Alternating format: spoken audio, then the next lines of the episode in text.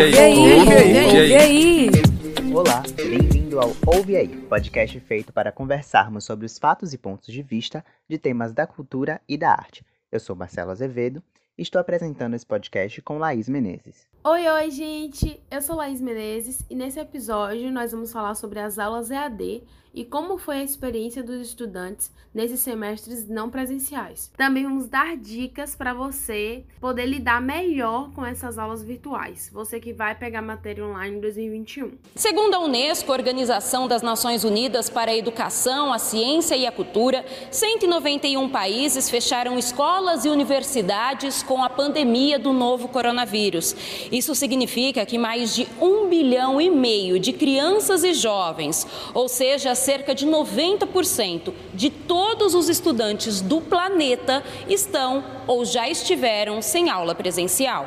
O momento é desafiador para o mundo todo e no Brasil. Por conta das medidas de distanciamento social adotadas para conter o avanço do coronavírus no país, as universidades brasileiras adotaram um modelo de ensino remoto, com aulas pela internet.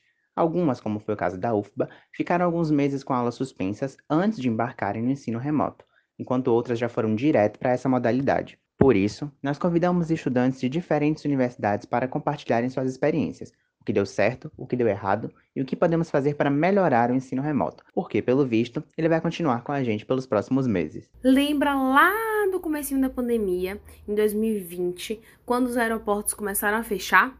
Então, imagina como foi para quem estava em outro estado, em outro lugar, longe da família e teve que voltar, comprar passagem em cima da hora, sem saber quanto tempo ia ficar, quando que ia poder voltar. Enfim, imagina como que foi para essas pessoas.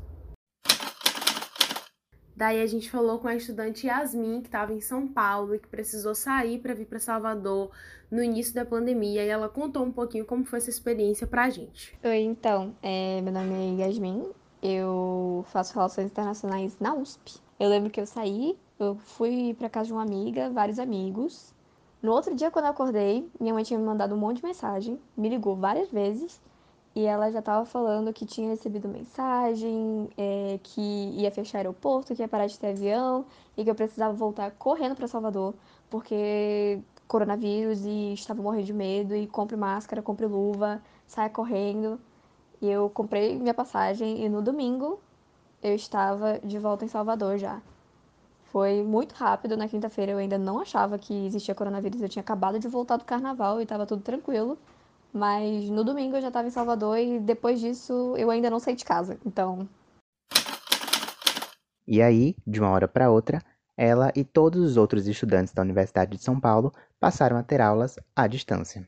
É, minha faculdade, eu acho que não foi igual às outras. Ela realmente saiu direto do início da quarentena para começar o EAD. A gente teve uma semana de intervalo para adaptação dos professores, mas foi muito, muito rápido. E por incrível que pareça, eu acho que por conta disso, eu não senti que a gente sentiu o baque, de fato. Então, como foi bem corrido, assim, o professor tinha dado o programa. Em uma semana a gente estava recebendo o reprograma dos professores e na outra a gente já tinha voltado a fazer os encontros totalmente online, foi, foi muito tranquilo. E ao contrário de Yasmin, outros estudantes da UFBA e da UNEB, por exemplo, começaram os estudos um pouquinho mais tarde. A UFBA, por exemplo, ficou o primeiro semestre de 2020 toda parada. E aí, Gabriel Ramos, estudante de Direito da UNEB de Camaçari, conversou sobre isso com a gente e compartilhou um pouquinho de como foi a sua experiência no semestre online. O EAD, para mim, foi uma experiência mais que especial, também foi desafiadora, principalmente por estar em 45 dias realizando 45 dias realizando quatro disciplinas. Né? O calendário letivo da UNEB é, começou no dia 9 de novembro e terminou dia 30 de dezembro. Então foi algo bem, vamos dizer assim, corrido frente às outras universidades. Outro ponto também muito importante é sobre as condições emocionais. É, as minhas condições emocionais estavam é, fluindo, né? mas após reformas e outros tipos de é, questões familiares e de casa, o desempenho EAD foi um pouco abalado em demasia por tais situações. Né? E após um tempo eu resolvi passar uns dias no apartamento de minha irmã em Salvador para dar um foco maior né, nas disciplinas e acabei conseguindo, mas realmente as pessoas que estão dentro de suas casas, passando por reformas, expansões, vizinhos brigando, galo cantando, cachorro latindo, gato miando, papagaio cantando, isso tudo é muito mais difícil. E com EAD, dependendo de telas para assistir às aulas, ficando 100% do tempo em casa e recebendo todas as tarefas por notificação do celular, é claro que alguns problemas também viriam. Jéssica, por exemplo, que estuda odontologia na UniFTC, conta que o EAD aumentou ainda mais sua pressão por rendimento acadêmico. Eu sempre fui de me cobrar muito, então eu acho que o que veio com, com essa aula online foi ainda mais a cobrança. Que no início não tinha importância, já que eu fui uma pessoa, eu sou uma pessoa que eu sempre me cobrei. No dia a dia tem coisas que não nos afeta. Ser correria, que está o tempo inteiro em movimento, não nos afeta. Mas estar dentro de casa, com outras coisas, com a faculdade em um meio completamente diferente, que nunca foi, desde o primeiro semestre, nunca foi dessa forma, e agora é. E aí, nas provas, eu senti que eu tinha crises de ansiedade muito fortes, de começar a sentir que minha saúde mental não estava ficando bem, não estava se mantendo bem, se mantendo no ritmo. Eu comecei também a sentir palpitações, é, a sentir momentos é, em, com palpitações, tanto que depois às vezes eu não estava fazendo absolutamente nada e vinham palpitações. Então a ansiedade foi tornando parte de mim. Já Vitória Matos, estudante de medicina da UFBA, conta que seu principal problema foi a motivação para estudar. Tive um baque, que foi o EAD, porque as aulas no EAD eram muito diferentes. Eram aulas muito mecânicas e aulas que não rendiam muita coisa. Falava muito, mas não passava muito conhecimento, eu sentia isso às vezes. E não tinha muita troca. E para mim isso isso foi decepcionante, porque não foi a experiência que eu tive em conquista. Então, eu, eu fiquei muito desapontada com as aulas. Eu preferia muito mais e eu rendia muito mais fazendo alguma apresentação ou algum trabalho do que nas aulas em si. Então, para mim, esse foi o ponto mais negativo do EAD, foi como as aulas foram ministradas. Além disso, alguns cursos como medicina e odontologia precisam muito de disciplinas práticas, e o EAD pode limitar o ensino dessas matérias. A estudante Maria Cardoso, por exemplo, que cursa medicina na Universidade Estadual do Sudoeste da Bahia, conta que sentiu muita falta de uma parte prática na sua formação com ensino à distância. Para a medicina mesmo, é muito importante a aula prática e nesse AD a gente não tem aula prática. Tem a teoria, que seria para ser aplicada na prática, mas não tem a prática.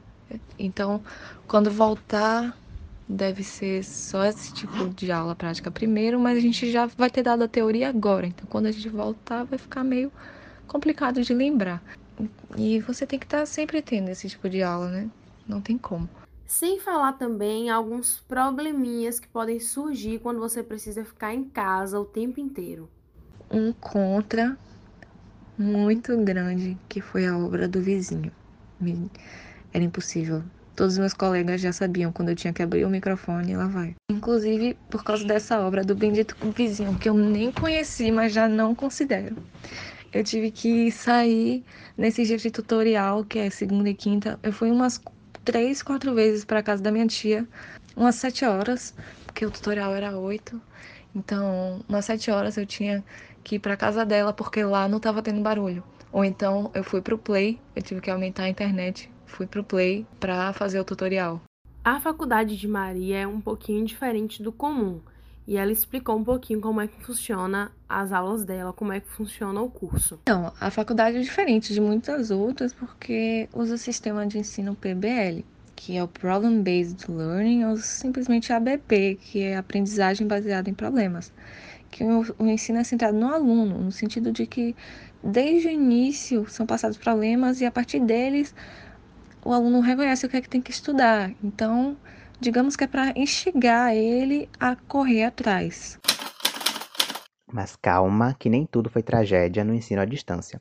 Alguns alunos contam, por exemplo, que o EAD chegou como uma forma de ocupar a mente na época de quarentena, evitando que eles ficassem 100% do tempo parados, sem nada para fazer. Eu sou uma pessoa muito ágil, muito que não para. Minha mente, meu corpo, eu tô sempre em movimento, sabe? Eu preciso sempre estar tá em movimento, sempre indo.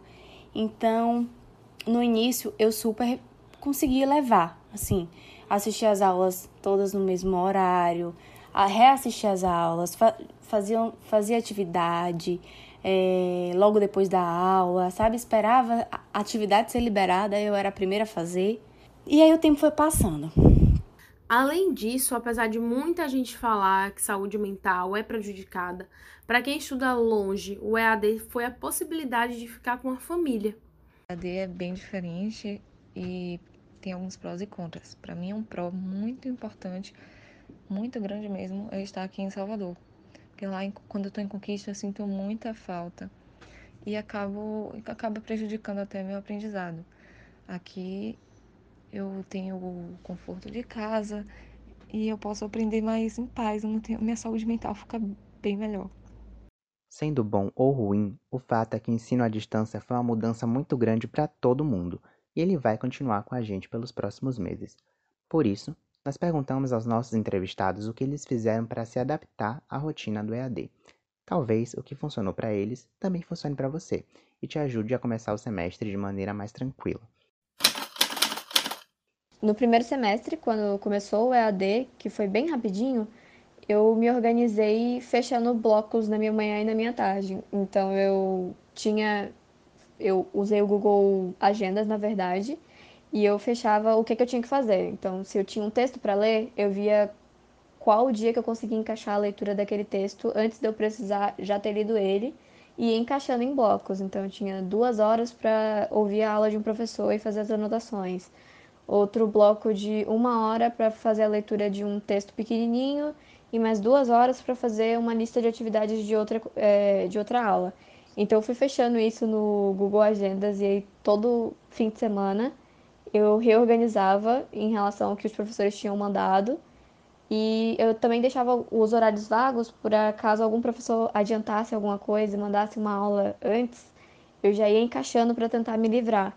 Porque principalmente mais no final do semestre, como todas as minhas atividades avaliativas foram trabalhos escritos muito, muito grandes e majoritariamente individuais, o que dava bastante trabalho, mas no final do semestre eu precisava de bastante tempo livre para realmente dedicar um dia inteiro para escrever o trabalho, porque eu fui entre erros e acertos tentando entender como é que funcionava melhor para mim.